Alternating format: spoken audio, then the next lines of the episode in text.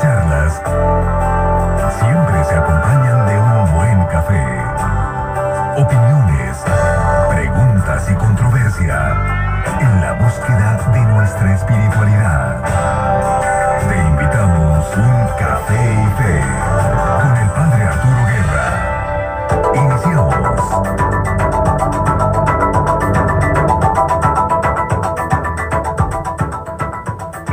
Noches, bienvenidos una vez más a Café y Fe. Soy el Padre Arturo y les saludo con gran alegría. En los controles, listo como siempre, Joe Martínez. Llegamos hoy al programa 82. Nos tomaremos un café mientras platicamos a gusto de las grandes preguntas de la vida y de cosas importantes y valiosas que nos ayuden a vivir nuestra vida y nuestra fe más a fondo.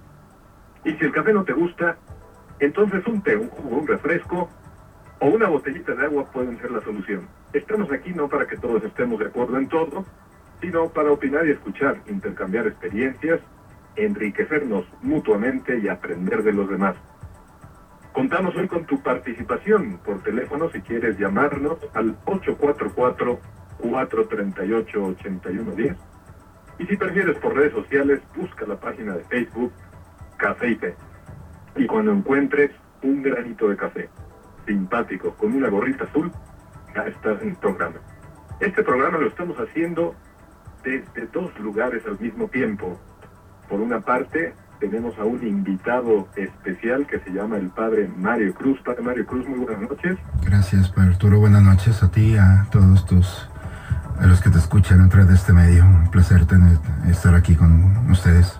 Bienvenido a Café y Fe, Padre Mario. El Padre Mario es el párroco de la de Santa María Reina de los Apóstoles, ahí por San Patricio en Saltillo.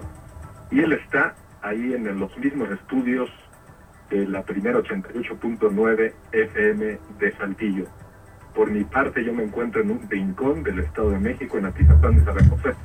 Y desde aquí nos conectamos todos para hacer café y té. Bien, pues Padre Mario, eh, sé que tuviste que llegar corriendo porque pues la vida de un párroco es una vida muy intensa, ¿es así? Pues bueno, yo creo que no tan diferente a la de muchos padres de familia que también corren todo el santo día, pero creo que nos eh, podemos vincular o identificar precisamente por ese movernos de un lado a otro, que es también un placer y una oportunidad para encontrarnos con muchas personas, compartir la vida y dejar la huella, una buena huella a lo largo del día. Pues aquí estamos muy contentos de compartir este momento con ustedes. Muy bien, Padre. Pues estamos listos para iniciar nuestro programa. Vamos para allá.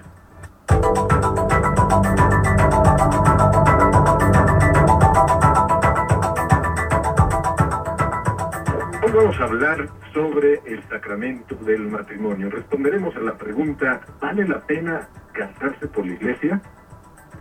¿Qué es exactamente el sacramento del matrimonio? Da lo mismo casarse por lo civil que por la iglesia. ¿Es posible perseverar en el matrimonio en pleno siglo XXI? ¿Es posible el ideal del amor humano que presenta la doctrina cristiana? ¿Divorcio y declaración de nulidad son la misma cosa? Y luego, ¿qué con los problemas, obstáculos, fallos y ofensas que se pueden dar en el matrimonio? Estas y muchas interrogantes más que se desprenden del misterio del matrimonio es de lo que vamos a hablar el día de hoy. Y por eso hemos invitado al padre Mario Cruz, que además de ser párroco de Santa María Reina de los Apóstoles, también se encarga del Tribunal Eclesiástico. Padre Mario, ¿nos puede explicar exactamente en qué consiste, esta responsabilidad? Bien, bueno, pues eh, primero como sacerdote es eh, cuidar, mm, prever que los sacramentos se estén expuestos en el buen sentido a todos los fieles cristianos, es decir, el sacramento para quienes creemos y profesamos la fe cristiana, los católicos, es un medio para alcanzar la gracia, es decir, para que Dios perfeccione nuestros actos como párroco, como sacerdote, pues es una vocación la de llevar los sacramentos, ofrecerlos eh, a los cristianos así desde el bautismo hasta toda su vida, el matrimonio por supuesto, hasta llegar al final de sus últimos momentos, en los cuales la unción de los enfermos puede ser también un camino. Eh, hay quienes eh, han tomado la forma de vida del matrimonio y por alguna razón no se ha llevado a cabo el objetivo, el objeto que tenían en un principio, y entonces viene un fracaso. La iglesia ofrece por misericordia estudiar estos casos en los cuales no se llevaron a cabo los proyectos, los ideales de un primer momento, y en base a ciertas causales, en este caso 23, eh, se puede ver si un matrimonio es nulo. La nulidad nulo significa nada. Es muy diferente al divorcio, porque el divorcio significa que hubo un matrimonio y después se disuelve.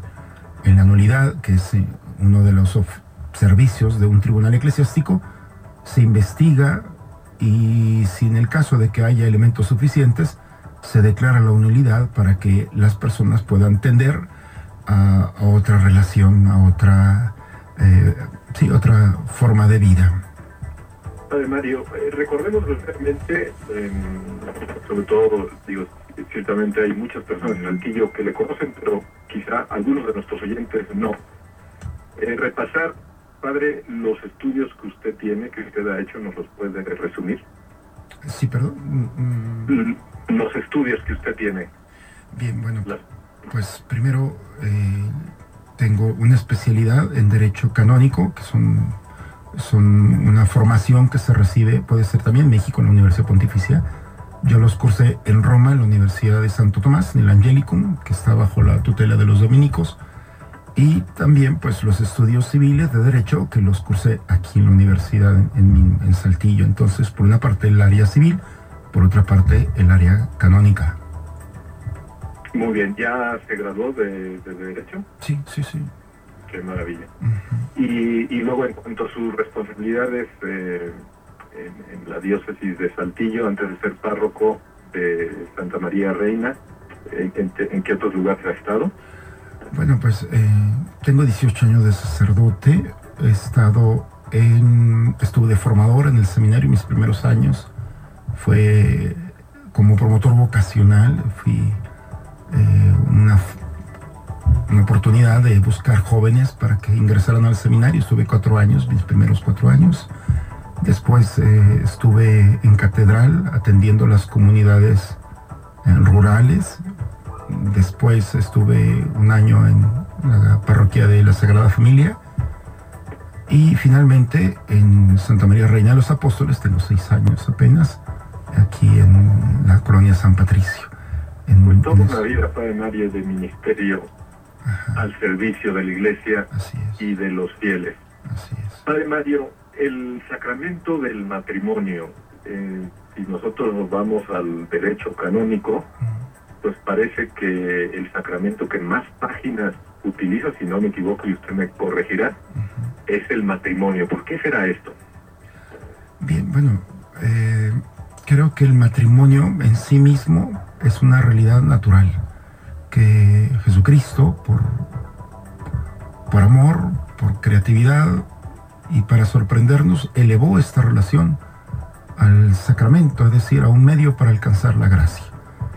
Eh, esta realidad del matrimonio, a diferencia de los otros sacramentos, puede manifestar de forma de signo la presencia de Cristo en su divinidad con la divinidad también como humano. ¿Por qué? Porque el libro del Génesis es muy interesante y muy bonito descubrir cómo, cómo cuando Dios eh, entra al sueño del hombre, descubre en él una gran necesidad. Y dice que Dios mm, tomó de la otra parte del hombre que había sido creado por una parte de tierra, por, otra, por otro lado del sulfo, del aliento. Dice que Dios tomó de la otra parte, no de la tierra, sino tomó de la parte divina del hombre y dice, no formó, sino modeló a la mujer. A tal grado que la realidad de la mujer ha salido del hombre de la parte divina y el hombre es esencialmente de la parte de tierra. La relación del matrimonio es por una parte la tierra, el hombre, por una parte lo divino, la mujer esta relación teológica entre tierra, entre lo humano y lo divino, es la relación entre Cristo y la humanidad. La divinidad que se ha hecho hombre asumió totalmente todas nuestras características, por supuesto, menos el pecado. Por eso en el matrimonio podemos distinguir fácilmente lo que Cristo vino a hacer, unir el cielo y la tierra. En pocas palabras, la unión del hombre y la mujer también es esta relación. Unir, ¿es posible unir el cielo y la tierra? La respuesta la tiene el matrimonio. ¿Es posible vivir el hombre y la mujer en un proyecto en común? Y entonces eh, la respuesta creo que muchos matrimonios nos pueden decir, por supuesto que se puede hacer. Entonces, por lógica, también podemos entender cómo la divinidad que se ha encarnado es una posibilidad que permanece fresca en la relación del matrimonio. Por eso, como sacramento, es muy bonito, es muy importante, porque es una expresión de lo que ha sucedido en la humanidad entre el hombre y Dios y lo que sigue viviendo el hombre a través del matrimonio. Amigo que nos escuchas, este es el tema que abordaremos el día de hoy. El sacramento del matrimonio. ¿Vale la pena casarse por la iglesia? Si quieres participar a través del teléfono, llámanos al 844-438-8110 o si prefieres a través de las redes sociales de nuestra página de Facebook Café y. Nosotros vamos a ir a una pausa comercial. Sigue con nosotros. Seguimos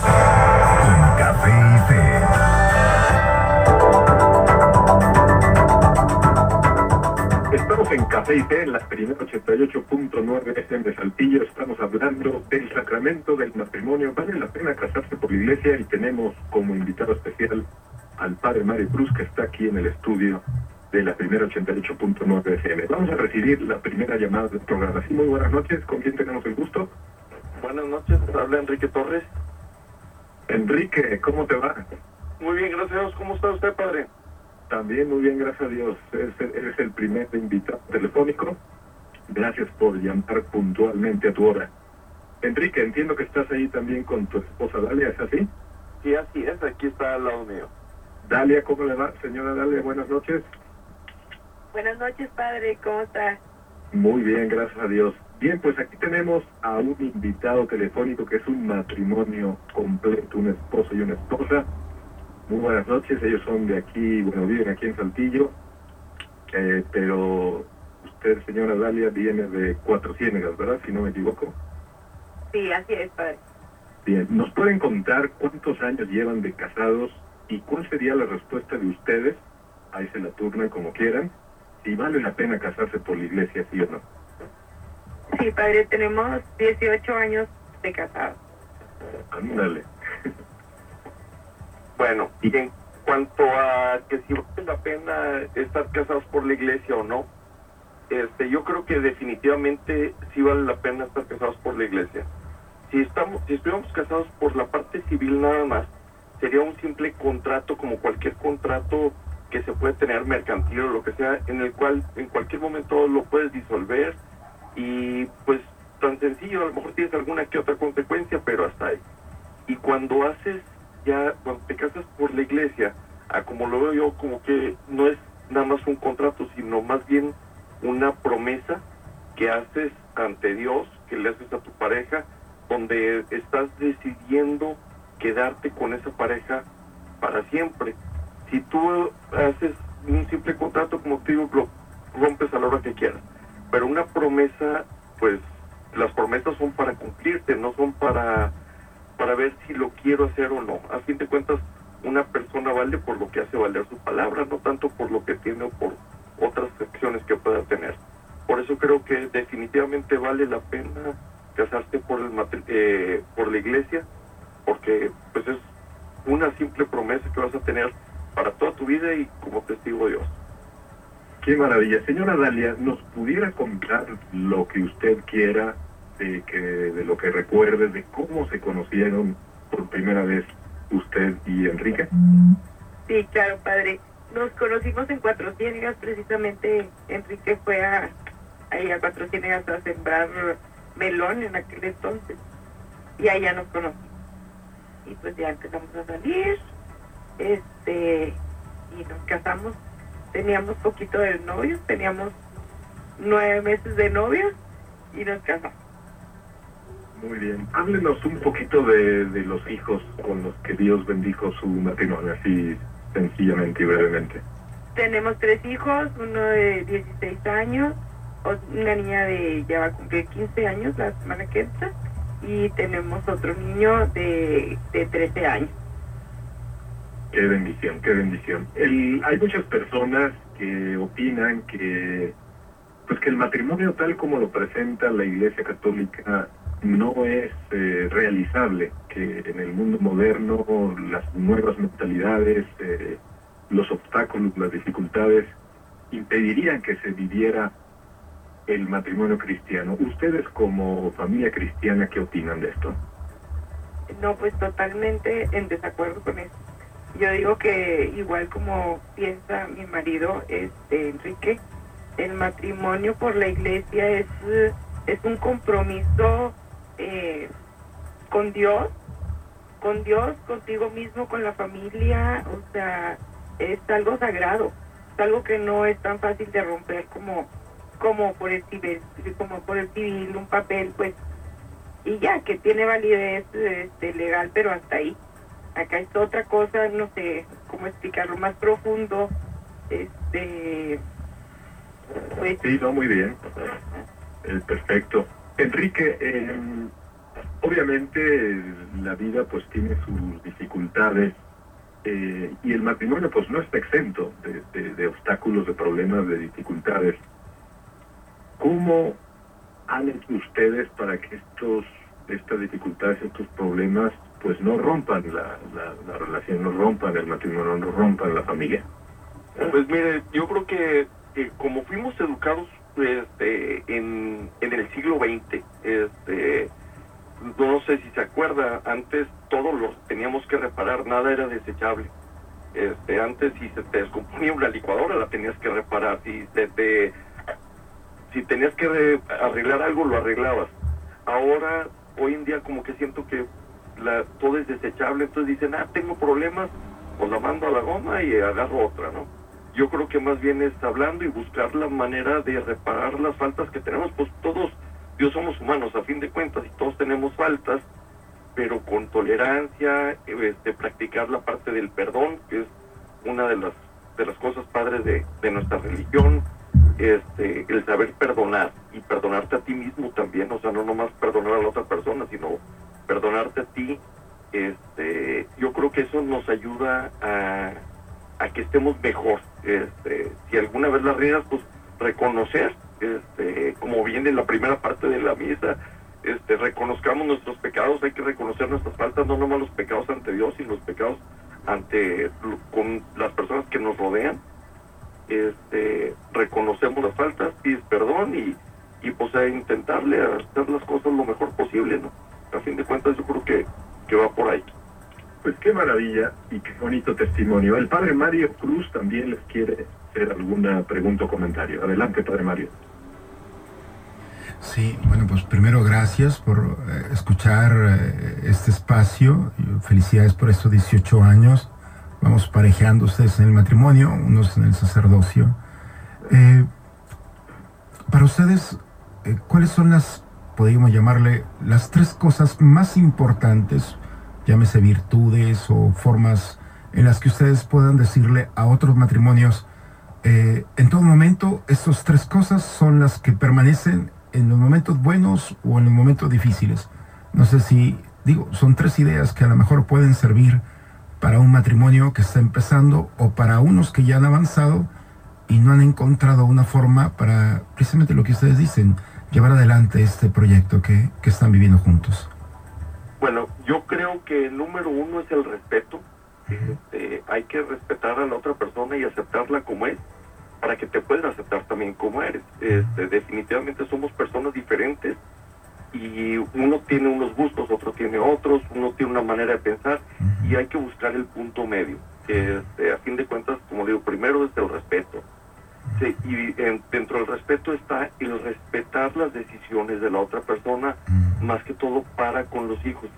Yo creo que hoy en día hay un, un poco de problema entre que un papá es más laxo que el otro, este, uno quiere ser más buena onda con los hijos que el otro, y pueden contradecirse a la hora de los castigos, de las reprimiendas o la manera de tratar de educar a los hijos. Este, yo creo que de ahí yo creo que es una de las grandes partes donde vienen los, los problemas, ¿no? En no estar de acuerdo. Entonces ya hablamos del respeto, el segundo sería la comunicación para poder estar de acuerdo en qué se hace y qué no se hace y cómo se hace. Tener las reglas bien claras de, de cómo funciona a fin de cuentas esta, entre comillas, empresa que, en la cual estás emprendiendo el lograr y sacar unos muy buenos hijos cristianos, este, tener una vida feliz, porque a fin de cuentas es a lo que venimos a este mundo, venimos a ser felices.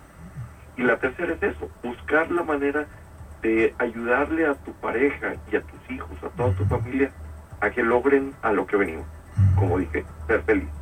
Entonces yo voy a hacer hasta lo imposible porque mi esposa sea feliz, porque mis hijos sean felices, pero al mismo tiempo ella tiene que, o esperaría que esté buscando lo mismo que yo estoy este, haciendo, buscando que yo sea feliz, yo supongo que va a hacer lo mismo. Si tú quieres que alguien haga algo por ti, pues hazlo tú primero, ¿no? Entonces son las tres cosas que, que nos pueden ayudar a tener un buen matrimonio. Excelente. No, pues muchas Pues, gracias para que gracias. pueda servirle a alguien que está escuchando esta forma de la comunicación, la, eh, sobre todo eso, ¿no? Eh, fundamentada siempre en el respeto, en el cuidado y en el proyecto en común.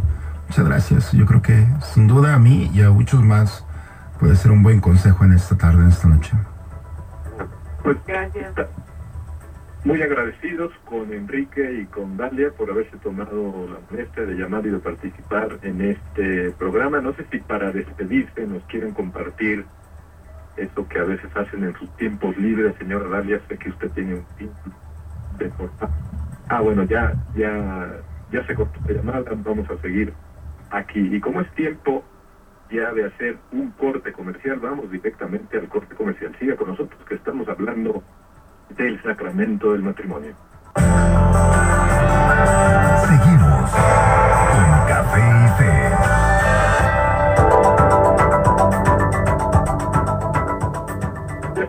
Aquí en Fe. Estamos tratando de responder a la pregunta si vale la pena casarse por la iglesia. Estamos charlando con el padre Mario Cruz, invitado especial del programa de hoy. Y tenemos una segunda llamada. Sí, muy buenas noches. ¿Con quién tenemos el gusto? ¿Qué tal, eh, Mari Carmen de Ramírez? Mari Carmen Guerra. Mari Carmen Guerra es mi hermana y he querido que sea una invitada telefónica en el programa de hoy porque pues tiene mucha experiencia en el matrimonio. Carmen Guerra, cuéntanos cuántos años llevas de casada. 23. 23 años. Cuéntanos a qué te dedicas. Mira, soy psicóloga educativa y tengo una maestría en ciencias de la familia. Actualmente me dedico a la consultoría familiar y también en, estoy en un, en un, en, un, eh, en un proyecto de investigación en la Universidad Panamericana, eh, aquí en Guadalajara, eh, observando profesores cómo dan la clase en las materias de humanidades y retroalimentando su, su, su docencia. Ajá. Entiendo que, entiendo que por motivos de trabajo acabas de llegar de Hermosillo. ¿Qué andabas haciendo por allá? Me invitaron a dar, fueron dos, dos charlas a padres de familia para, para, sobre el tema de la formación de la voluntad para los hijos. Padres de familia de secundaria y de bachillerato. ¿Y cómo viste las, las familias que te escucharon? Mira, muy, la, la, la- la- mi percepción de las familias es que hay mucha apertura a los cómo y a los y a los procedimientos de trabajo. Las familias están presentándose ante muchos retos hoy en día, como los hijos en el, en el tema de la velocidad, en el tema del ruido, en el tema de la, del sinsentido, en el tema de la pereza, ¿verdad? Ni los, los famosos ninis, ni, ni estudian ni trabajan ni, ni hacen otra cosa. Entonces, el que los papás sepan el cómo hacerle, para ellos es formidable. Ellos reflexionan mucho, muy, como con muchas ganas de aprender. Y como tienen el problema para sacar adelante al hijo, se les presenta en secundaria el que los hijos ya hacían todo y obedecían, y en, y en secundaria, en la primaria ya lo hacían, y en la secundaria de repente se les descomponen, y entonces pues entran en crisis como papás, ¿verdad? Qué maravilla, Carmen. Pues ahora sí te hacemos la pregunta del programa. ¿Vale la pena casarse por la iglesia? ¿Tú qué dices? Híjole, yo creo que vale la pena en gran medida. Rebasa las expectativas de cualquier ser humano. Cuando, cuando esta fórmula se va siguiendo, la fórmula del matrimonio cristiano, pues es una fórmula maravillosa. Es, en primer lugar, es una entrega total y absoluta en todos los sentidos, ¿no? Incluyendo la cartera. A nosotros nos decían cuando nos íbamos a casar, si tú guardas un peso, es un peso que te estás autorrobando porque no lo estás compartiendo y luego no te va a dar frutos. Entonces, cuando tú la practicas, a la larga eh, es un consorcio maravilloso, la, con la misma suerte ambos. Si nos va bien, ambos, ambos lo gozamos. Y luego los hijos, por supuesto, entran en el, en el fruto de este gozo. Y luego, si nos va mal, juntos nos damos la mano. Entonces creo que vale la pena. Cuando nosotros nos íbamos a casar, pues siempre tenemos miedo, ¿no? De, de eh, qué va a pasar y si sí vamos a ser felices y si sí será la persona ideal. Pero conforme va pasando este estilo de vida, por supuesto siempre amparados por la gracia de Dios, pues vas viendo cómo Dios cumple sus promesas, ¿no? Y el, y el cristianismo que te promete este, esta manera de vida tan auténtica, tan diferente, tan, pues tan superior, lo vas comprobando este día con día, ¿verdad? Este, ese, ese famoso Dios proveerá que veíamos en casa, este, mi papá cuando estaba tenso, nervioso, decía, no te preocupes, Dios proveerá. Y entonces mi marido y yo lo hemos este, repetido una y mil veces, ¿verdad? Papá, ya es tiempo de pagar colegiatura, Dios proveerá, ponte a rezar. y el día siguiente siempre sale un proyecto nuevo, siempre se puede resolver el asunto, etcétera. Creo que vale la pena, vale la pena casarse, es este intenso en este en esta fórmula cristiana, pero los resultados son igualmente intensos, fructíferos, este, deliciosos, se, se van viendo al, al, paso de los años. Carmen, falta un dato importante de tu matrimonio y es que tu esposo y tú pues se lanzaron con el paquete de seis hijos. A ver, Casi nada. Así es. ¿Cómo, cómo, ¿Cómo fue esto? ¿Cómo se animaron? ¿Lo decidieron desde el inicio? Mira, fue una experiencia, eh, eh, mi marido está aquí con nosotros y, bueno, es una experiencia muy intensa, ¿no? Cuando éramos novios, estábamos enamoradísimos, fuimos novios de lejos, él en el DF y yo en Guadalajara. Eh, nos veíamos poco pero con mucha intensidad y estábamos pues, este, muy propuestos a casarnos cuando él se enferma de paperas.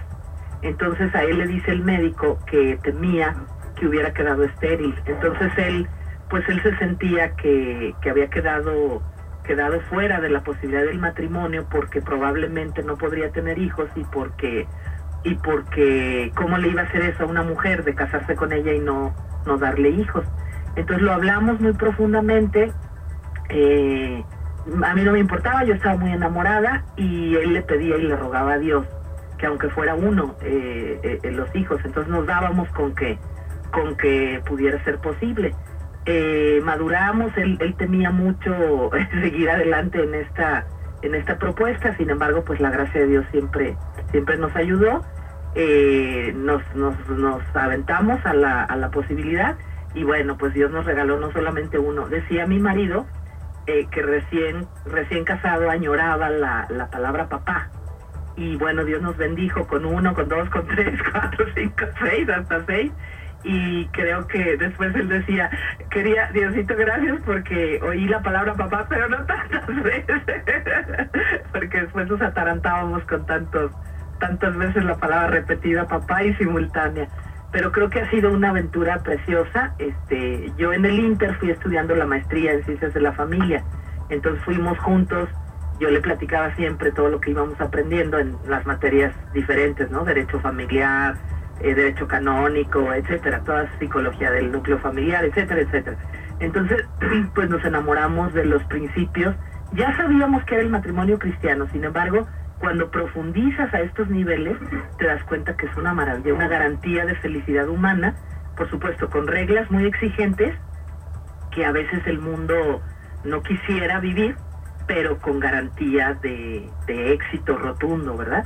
Y hemos visto los resultados a la larga, ¿no? A la larga la palabra de la iglesia responde y la palabra de Dios, que, es, que, que son una sola cosa, eh, responde de una manera impresionante, ¿no? Más allá de lo que tú imaginas.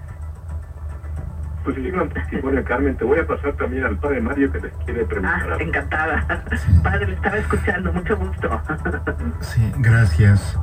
Eh, bueno, pues una buena noche para ti, para tu familia, para tu marido, felicidades. Eh, ahorita hablabas de tu papá, ¿no? Que tenía una fórmula, Dios proveerá, y, y, me parece excelente, porque es parte de su vida, de testimonio y el legado que seguramente tu padre dejó en el corazón de ustedes. Ajá. Pero ahora la pregunta es muy parecida a la que le haría a tu papá. Ustedes como matrimonio, tú como esposa, como madre, como mujer, ¿tienes alguna fórmula que pueda sintetizar como tu papá la experiencia de tu matrimonio? Cuando un obispo toma parte de una porción de la iglesia que se le encomienda, el obispo tiene que cimentarla, esa porción de la iglesia en, una, en un texto bíblico. Ah, qué bonito. Sí, en este caso, tu matrimonio está cimentado en una frase que se repita continuamente, que, que seguramente será legado para tus seis hijos, sea bíblica o sea parte también de la experiencia, como la experiencia que dejó muy bonita en el corazón de ustedes, tu papá. ¿Hay alguna frase que, que de alguna manera puedas compartir y quizá pueda servir a muchos matrimonios también pensando que, que el matrimonio también puede estar cimentado en una idea que se va enriqueciendo, sobre todo para el cristiano, pues encontrarlo también en la palabra de Dios, pero también en la, en la vida eh, cotidiana. ¿Hay, ¿Hay, algo que quieras compartir? Pues yo creo que tres ideas centrales, padre, se me vienen a la mente así de, digo, no la tenía elaborada así como tal, pero, pero creo que es muy buena tarea. Yo creo que eh, tres ideas centrales. Ser buenos lo más bueno posible, lo, lo más bueno posible con nuestros posibles, porque entonces tenemos que asimilar nuestros defectos.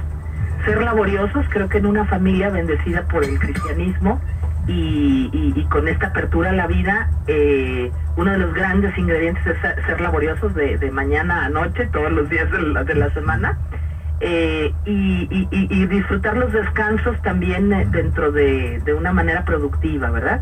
Y por último, el, darlo todo, no quedarse con nada, darlo todo en el esfuerzo, darlo todo en la juventud, darlo todo en el... En la, generosidad del servicio, ¿no? Hacerlo lo mejor posible y todo. Entonces me ocurre, buenos laboriosos y, totales sería la, como la idea. Integral. Muchísimas gracias. Espero que esta respuesta sea también luz y, también una oportunidad para ir buscando en dónde está cimentado nuestro proyecto, sobre todo el matrimonio, para todos aquellos que están escuchando, que seguramente no se han hecho la pregunta, pero creo que es importante. Sí, claro, claro. Pues muy bien, Carmen, te agradecemos mucho que en medio de esta laboriosidad familiar te hayas también tomado un tiempo para participar en KPIP. Muchos saludos a tu esposo Alberto y a ti. saludos también de parte de él. Muchas gracias y que sepas que me da mucha alegría ser tu hermano menor. gracias, brother. Buenas noches a todos. Hasta luego. Bien, pues aquí seguimos, padre Mario. Mario, cómo ves este, pues estos ejemplos, digamos, de la vida real, ¿no? De personas que han creído en el sacramento del matrimonio y que sin estar exentos de dificultades y problemas, pues han sabido agarrarse a Dios y al amor original de, él, de ellos, entre ellos, y, que lo han sabido madurar. ¿Cuál es tu opinión, Padre Mario? Bueno, yo creo que eh, mucha gente mucha gente duda, ¿no? O, no tiene muy claro para qué es el sacramento del, matrimonio. Hay gente que dice, es igual casarte por la iglesia o no casarte. ¿Cuáles son los frutos? Eh, sobre todo son dos. Me parece que aquellos que han conocido al Señor, a Cristo, y lo han invitado a su proyecto de vida, el sacramento del matrimonio lo primero que hace es fortalecer la unidad, y fortalecer la unidad es excluir eh, en un buen sentido a un tercero. Cuando, cuando yo les pregunto a los matrimonios que tienen dos o tres hijos, y le pregunto a ella, ¿quién es el más importante en tu vida? Y ellos dicen, pues mis hijos. Pues en parte tienen razón, pero la alianza se hizo con él, con, con el esposo, con la esposa. Creo que la, el sacramento lo que perfecciona es la relación entre el hombre y la mujer, ese bloque que va a dar sustento a los hijos. Cuando un niño ve a un padre que abraza a su esposa, a su mamá, se siente seguro, le da una seguridad natural. Una mirada, un detalle, una palabra, eso va fortaleciendo la seguridad del niño y, por supuesto, creo que el sacramento lo que perfecciona es esa unidad. en la que el amor provoca esa unión que sorprende a través de palabras, de gestos, de decisiones. Y eso es lo que provoca el sacramento. Va a perfeccionar tu decisión que brotó del corazón de decir yo voy a estar con él o con ella hasta que la muerte nos separe. El sacramento es eso, da la gracia para no tener una mirada más allá, sino en aquella o en aquel con el que se ha decidido compartir la vida. Y segundo, no solamente estar con él o con ella, sino sostenerlo, cuidarlo, permitir que aquel que he decidido que comparta mi vida encuentre también en mí aquello que ella o él ha buscado. Por eso, dentro de la connotación es muy bonita la, palabra hebrea alianza, berit, que significa alimento. Hay, cierta connotación. El marido se hace alimento para ella. Es alimentarla a lo largo de una vida de amor, de delicadeza, de cuidados, de protección, en fin, de tantas formas en las que el matrimonio y el marido puede mostrarle igualmente la esposa a él. El matrimonio, el sacramento, va a fortalecer esa capacidad de sostener al otro, pero de sostenerla con amor, no como una carga. Por eso le llamamos sacrificio. Sacro significa sagrado, oficio, hacer. Es decir, que esa decisión sea sagrada, agrade a Dios y permita que también disfrute de compartir con aquel o con aquella la decisión que he tomado hace unos años. Por eso el sacramento en sí sostiene estas dos, dos cosas. Por una parte, decidir todos los días estar con esa persona con la que delante de Dios dije, yo voy a estar contigo. Pero sosteniéndola también con amor, con orgullo, con pasión. Y el sacramento viene a darle cohesión esta realidad en la cual el matrimonio pues puede ser un signo visible del amor de Dios. Pero claro, por supuesto, para que esto funcione en el matrimonio, se necesita que también el matrimonio esté en gracia, que viva los demás sacramentos y que no sea solamente como un acto de magia, nosotros nos casamos y listo, sino estar vinculados constantemente a ese Dios que todos los días nos puede sorprender con una palabra, un gesto, una actitud que no habíamos pensado y brota de nuestro interior.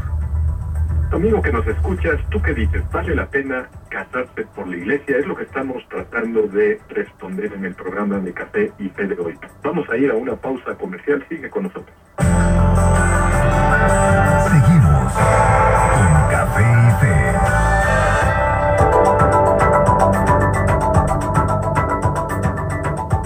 estamos de nuevo en Café y Té. Agradecemos a todas las personas que a través de las redes sociales nos han mandado algunos comentarios y algunos me gusta a la página y a la publicación del tema de hoy. Eh, padre Mario, hace no mucho tiempo el Papa Francisco, después de los signos de la familia, publicó el texto final que lleva el nombre de la alegría del amor. Y en su capítulo cuarto, que la verdad es muy recomendable para toda familia, para todo matrimonio, porque como que parece que aquí el Papa Francisco, casi casi con su pluma, trató de dirigirse a todas las familias a partir de la experiencia larga que él ha tenido a lo largo de, su ministerio. Les voy a leer un parrafito y Padre Mario te voy a pedir y lo puedes comentar. Eh, tener paciencia, son palabras del, padre, del Papa Francisco, Tener paciencia no es dejar que nos maltraten continuamente o tolerar agresiones físicas o permitir que nos traten como objetos. El problema es cuando exigimos que las relaciones sean celestiales o que las personas sean perfectas o cuando nos colocamos en el centro y esperamos que solo se cumpla la propia voluntad. Entonces todo nos impacienta, todo nos lleva a reaccionar con agresividad. Padre Mario, ¿qué te dice este texto del Papa Francisco tratando de ayudar a tantas familias del mundo? Claro. Bien, bueno, pues eh, como analogía, cuando alguien llega con el médico se le dice que es un paciente, es decir, alguien que carece de salud. La paciencia viene precisamente de esto, aquel que no puede estar de pie, aquel que necesita algo y tiene que ser tocado con delicadeza. El Papa cuando nos habla sobre, en el capítulo cuarto del del amor cotidiano, de esas expresiones que no pueden faltar en el día, es cuidar al otro como, como si estuviera enfermo. Es decir, el tono de voz, el gesto, la actitud, la capacidad de ayudar, de sostener al otro. Esto debe de estar siempre presente en la vida del cristiano, pero especialmente en la vida del matrimonio. Por eso el Papa recordando que hay que ver al otro no como un enfermo, sino como alguien que necesita ayuda, delicadeza, cuidado, que muchas veces es lo que podemos ir perdiendo y a veces es una de las quejas en las que él o ella dice, es que no me tiene paciencia, no me cuida, no se preocupa por mí, no me alimenta. Creo que el Papa, por la experiencia de haber tratado tantos matrimonios, dice que hay que ver al otro con ojos no solamente de los sentidos, sino también del corazón. Cuidar y sostener al otro. Permitir que el otro se sienta seguro, sostenido, cuidado, protegido por aquel que ha decidido compartir la vida. Algo así podemos nosotros entender entre otras muchas formas que podemos entender esta, esta propuesta que hace el Papa a través de la paciencia. En otra parte del documento, el Papa Francisco dice, algunos se creen grandes porque saben más que los demás y se dedican a exigirles y a controlarlos, cuando en realidad lo que nos hace grandes es el amor que comprende, cuida, protege al débil. ¿Qué te dice este texto aplicado al, ambiente familiar y matrimonial? Sí, bueno, pues yo creo que el medicamento para los problemas, especialmente aquellos que han brotado de la soberbia, de creer que uno sabe más que el otro, de pensar que los conocimientos eh, eh, no me acercan al otro, al contrario, me alejan. La humildad es esa capacidad para poder entablar un diálogo que brota desde los fibras más sensibles del corazón para poder ayudar al otro, para poder enseñar al otro, para poder conducir al otro, pero también para dejarme enseñar por el otro. Creo que Dios no se equivoca y a través de dos personas que se han reunido, siempre habrá una pobreza que el otro puede enriquecer y el otro siempre tendrá una pobreza que con mi riqueza, mi experiencia, podré también enriquecer. Creo que el Papa nos invita a compartir con mucha delicadeza y cuidado y aprender uno de otro, ser maestros, pero también ser alumnos, ese rol tan maravilloso que es, se puede dar en los seres humanos y qué mejor en el matrimonio. Padre Mario, vayamos al tema de las declaraciones de nulidad en la, en la mentalidad de algunas personas.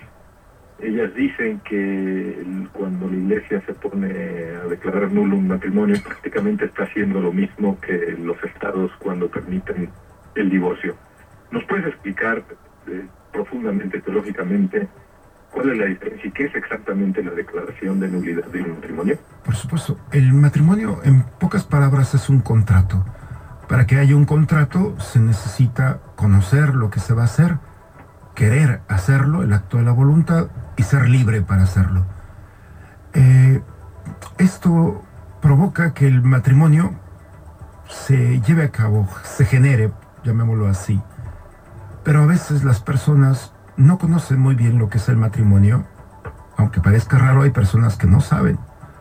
No son libres, están presionados por alguna situación externa a ellos o interna, y sobre todo no quieren hacerlo. El acto de la voluntad está ahí. Son presionados interiormente para, están violentados para hacer una cosa. La iglesia cuando ve que la persona quizás sabe lo que es el matrimonio, pero no quiere hacerlo y está presionado para hacerlo, y ese acto de la libertad o acto humano estuvo violentado, entonces la iglesia descubre que no estaban los elementos esenciales para presumir que hubo un matrimonio. El caso más típico es aquel que se ha casado porque ella estaba embarazada y se casó para cumplir. El matrimonio no es para cumplir. El matrimonio es para compartir, no para cumplir a una sociedad. Y entonces lamentablemente entran al matrimonio y a los pocos meses o a los pocos años eh, se dan cuenta de que no son la persona que habían decidido, que habían elegido para compartir la historia. La iglesia, descubriendo eso, se da cuenta que nunca hubo un consentimiento perfecto para poder presumir que había un sacramento. El divorcio es aun cuando están esos tres elementos perfectos, los puede disolver. La nulidad significa que hubo un vicio, una afectación grave en la que la iglesia puede con una certeza moral, declarar que no hay matrimonio. No sé si, si queda claro esto. Sí, sí, perfecto. Padre Mario, y ahora de manera práctica, por decirlo así, en el caso de que hubiera algún matrimonio o que tuviera alguna duda en este sentido, de manera práctica, ¿cómo se establece contacto con el tribunal eclesiástico? Bien, pues primero es con el párroco, con la, con la iglesia, la parroquia más cercana donde ellos viven.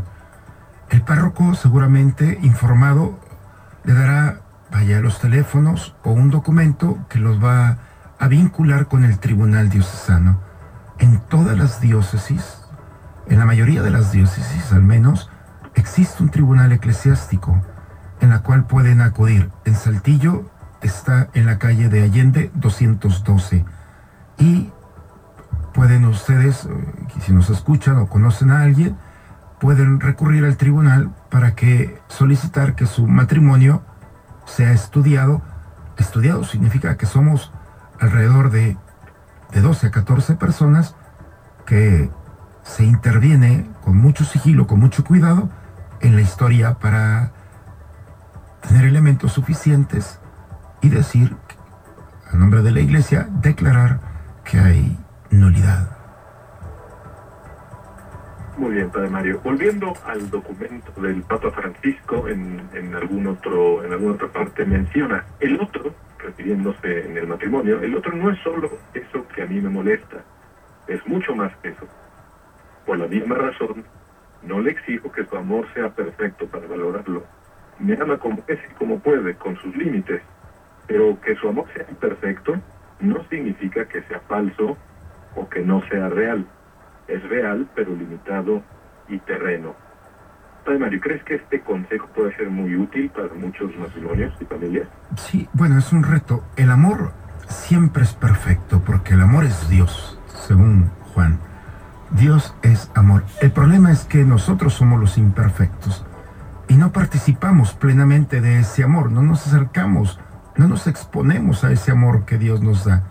Cuando el hombre con humildad se acerca y participa, del amor, entonces se va a dotar, se va a permitir que ese amor lo perfeccione y por lo tanto podrá compartir de una manera más perfecta a través de sus palabras, de sus gestos, de sus decisiones y podrá seguir cautivando el corazón, la vida de aquel o aquella con la que ha compartido. Por eso, el problema es, no es que el amor se acabó, no, eh, Dios no se puede acabar. El problema es de que nosotros no hemos participado, no nos hemos expuesto a ese amor para que nos perfeccione y nos capacite para poder entender que el amor también implica renuncia, implica dolor, implica sacrificio, implica también momentos en los cuales tengo que negar o renunciar a ciertos gustos para poder sostener al otro o a la otra con la que he decidido compartir mi vida. Pues Padre Mario, no hemos podido terminar todos los temas, es un tema muy amplio y pues bueno, pues esto nos obliga a tenerte que invitar, ¿no? ojalá que alguna vez puedas crear otra vez la vuelta. Y a manera de conclusión, Padre Mario, mm, ¿qué, ¿qué dirías después de que hemos estado una hora hablando del sacramento del matrimonio y de si vale la pena casarse o no por la iglesia? ¿Qué nos dirías a todas las familias y matrimonios que nos escuchan? Pues yo los invito a, a vivir en Dios esa decisión que hemos tomado. Si la decisión fue un estilo de vida en la que has decidido compartir tu historia con alguien, que no haya un paso atrás, al contrario, pedirle a Dios todos los días que te dé la oportunidad de disfrutarlo, de gozarlo, pero también de permitirte ver que, la decisión que has tomado delante de Dios ha sido la indicada, que no te has equivocado y que Dios, si ha puesto a esa persona delante de ti, al lado tuyo y en tu corazón, pues entonces es la persona más importante a la que tú tienes que cuidar y llevar y conducir y presentársela un día a Dios. Por eso oren juntos, compartan juntos, disfruten juntos, lloren juntos, porque todo vale la pena, sobre todo porque saben que si Dios ha iniciado esa obra, Dios la va a perfeccionar. Oye Mario, ¿nos quisieras compartir algunas de las de, las actividades que se ofrecen en tu parroquia para ayudar a las familias y a los matrimonios? Sí, claro. Brevemente. Bueno, pues tenemos, por supuesto, la Eucaristía es la fuente donde nos alimentamos para tener vida. Mismo Cristo nos ha dicho de manera imperativa, come mi carne, bebe mi sangre, para que tengas vida. Y eso, pues, es el recurso natural, espiritual que tenemos para tener vida en cualquiera de nuestra vocación. Eh, segundo, la parroquia tiene formaciones desde el ámbito bíblico, desde el ámbito de retiros o experiencias. Por ejemplo, cada primer viernes de mes, nosotros tenemos un retiro por la mañana para mujeres y por la tarde un retiro para hombres en la parroquia Santa María Reina. Entonces es una forma también de ir hilando espiritualmente esta experiencia de Dios en el proyecto de vida que cada uno eh, compartimos. Hay comunidades de matrimonios, pequeñas células de cinco o seis matrimonios que comparten su vida matrimonial, sus proyectos en un ambiente familiar y se van enriqueciendo unos con otros. En fin, tenemos misiones, tenemos eh, proyectos en los cuales la familia, no solamente el matrimonio, sino la familia se va involucrando en un proyecto social, espiritual, para tener un diálogo, un discurso más que puedan alimentar y compartir a lo largo del día a día. Pues la parroquia, como otras muchas más, siempre está abierta a propuestas, porque también es una oportunidad, no solamente la iglesia ofrece, sino también recibe también propuestas para ponerlas y llevarlas a cabo si es para bien de especialmente de nuestras familias. Pues muchísimas gracias, Padre María. Amigos que nos escuchan, como conclusión final del programa, una breve frase del Papa Francisco. En la familia es necesario usar tres palabras. Permiso, gracias, perdón. Cuando en una familia no se es entrometido y se pide permiso, cuando en una familia no se es egoísta y se aprende a decir gracias, y cuando en una familia uno se da cuenta que hizo algo mal y sabe pedir perdón, en esa familia hay paz y hay alegría. Muchísimas gracias a todos, muy buenas noches y que Dios les bendiga.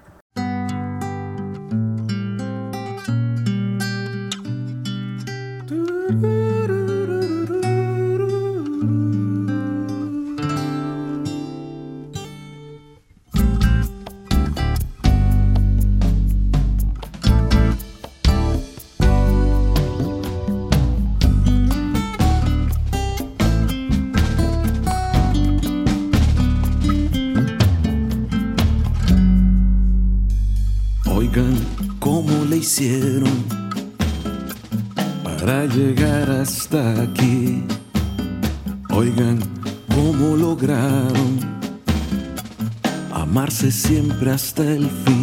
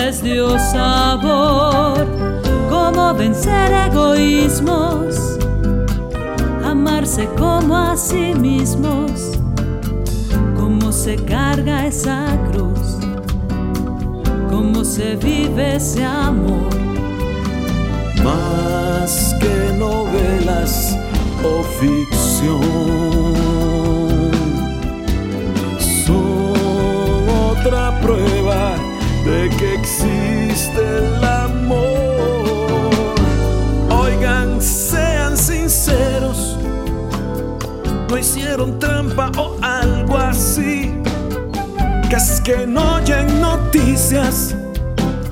Según el dato no puede ser así. Una mujer con dignidad, un hombre fiel a su amor, un matrimonio de dos, un matrimonio de Dios van conquistándose hasta el fin, van muriendo en un sinfín de dar. Una simbiosis de bondad, dos espacios y un lugar, son dos almas pero un solo espíritu.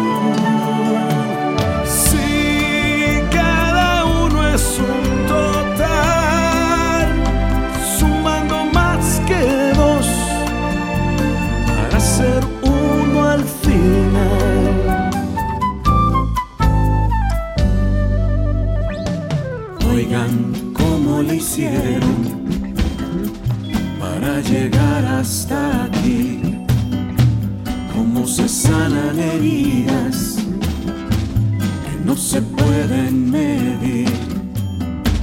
Cómo se ganan batallas, cómo es saberse rendir. Serán secretos de amor, serán secretos de Dios.